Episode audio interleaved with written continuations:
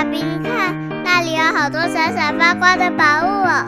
真的耶，宝贝，那就是传说中的十灾故事同心阁。我们赶快去一探究竟吧！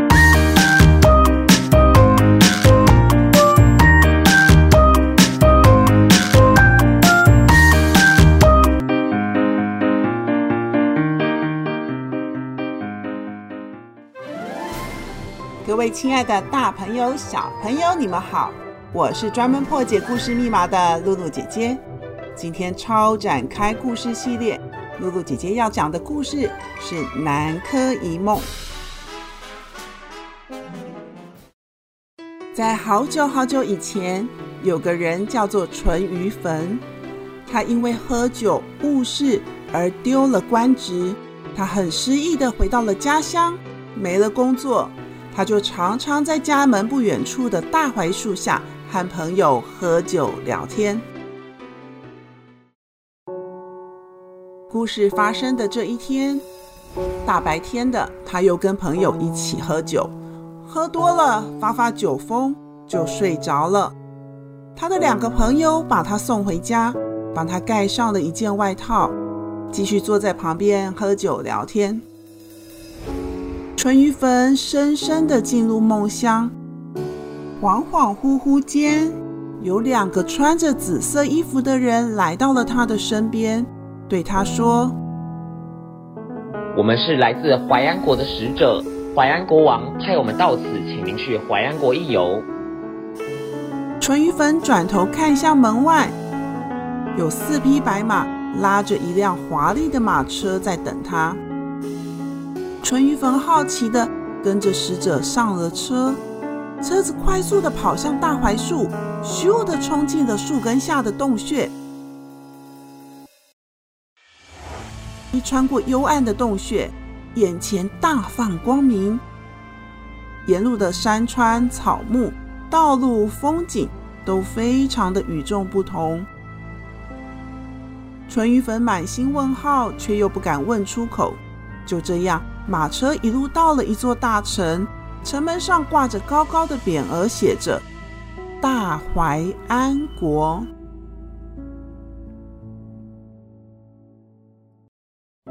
一进入大淮安国，淳于棼下了马车，左张右望，城内的建筑雕梁画栋，稀有的植物结着珍贵的果实，看来看去都是他这辈子从来没有见过的东西耶。沿路上都有人对他说：“欢迎驸马爷。”淳于棼一头雾水。他被带到了淮安国王的面前。国王戴着红色的大帽子，穿着一身华贵的白色袍子，周围的警卫戒备森严。国王开口对他说了：“感谢你不嫌弃我们淮安国是个小国，远道而来。”我想把我的女儿金枝公主嫁给你。淳于棼觉得不可思议，他这一辈子活到了现在，还没有什么成就，却突然可以娶到国王的女儿，这可是天外飞来的好运吗？婚礼说办就办，马上大肆庆祝起来。淳于棼从来没有见过像金枝公主那么好看的人。温柔体贴、善解人意，淳于棼在淮安国结婚生子，他的儿子女儿都乖巧又懂事，日子过得平静顺心又幸福美满。有一天，淮安国王对淳于棼说：“我的国土里有个地方叫南柯郡，那里土地肥美，但是啊，负责管理的太守昏庸无能。”你愿意到南柯郡当太守，好好治理吗？淳于棼自从丢了官以后啊，终于有机会可以一展抱负。他很快的就答应了，要带着全家人到南柯郡上任。日子一天一天的过去，数一数，淳于棼已经到淮安国足足有二十年了。他的小孩也都各自长大，成家立业。可是就在这一年，一群穿着黑衣服的檀罗国的军队出其不意地攻击了南柯郡。经过一场激烈的战争，虽然檀罗国的军队暂时撤退了，可是南柯郡的人民死伤惨重。更不幸的是，金枝公主不知道得了什么怪病，竟然也过世了。淳于棻经过这两重的打击，他已经无心治理南柯郡。淮安国王对他很生气，决定不要让他再当南柯太守，把他调回来了。从此以后，淳于棻每天愁眉苦脸，喝酒过日子。慢慢的，在淮安国出现了一个谣言，说淮安国会因为一个外地人而灭亡。外地人，有谁是外地人呢？难道指的就是淳于棻这个人吗？谣言越演越烈，国王对淳于棻说：“淳于棻呐，虽然你是我的女婿，但是金枝公主已经过世了，现在各地都谣传你这个外地人会导致我们淮安国灭亡。”我不能再留你了，你回去吧。说完啊，国王就叫当初那两个穿紫色衣服的使者，把他推上了马车，沿着旧路回去。马车又像缩小了一样，钻进了一个洞穴，一出黑暗的洞穴，就是刺眼的黄昏夕阳。淳于棻在家门口的大槐树下，看到另一边有一个很像自己的年轻人。正趴着睡觉，他好纳闷哦，这是怎么回事啊？使者突然大叫一声：“淳于凡！”淳于凡突然惊醒，他抬起头来，跟他一起喝酒的两个朋友正在收拾东西，准备回家。哎呀，这是怎么回事儿？刚刚那两个穿紫色衣服的人呢？他的朋友左右张望了一下，说：“你在说什么呀？这儿就我们两个，你喝酒睡着了，看你睡的时候，我们正要回家，你就醒来了。”淳于棻着急地说：“哎呀，不是的，不是的，我明明就在淮安国啊！”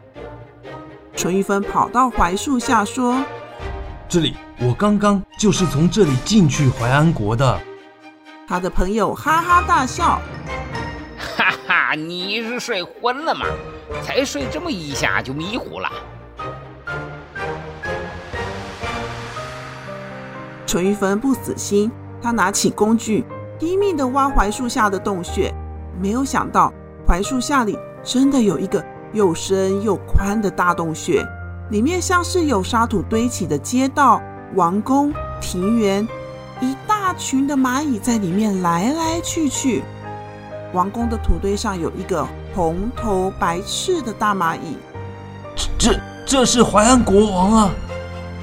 淳于棼又指着淮安国城外一个小小小小的迷你土堆说：“这里是金枝公主的坟墓啊！”他又想起了檀罗国的大军，于是沿着南柯郡的方向。在一棵大檀树下，发现了一个爬满了黑色蚂蚁的大蚁窝。哎呀，这里就是打败我的檀罗国啊！淳于棼四处惊呼，他的两个朋友却一头雾水。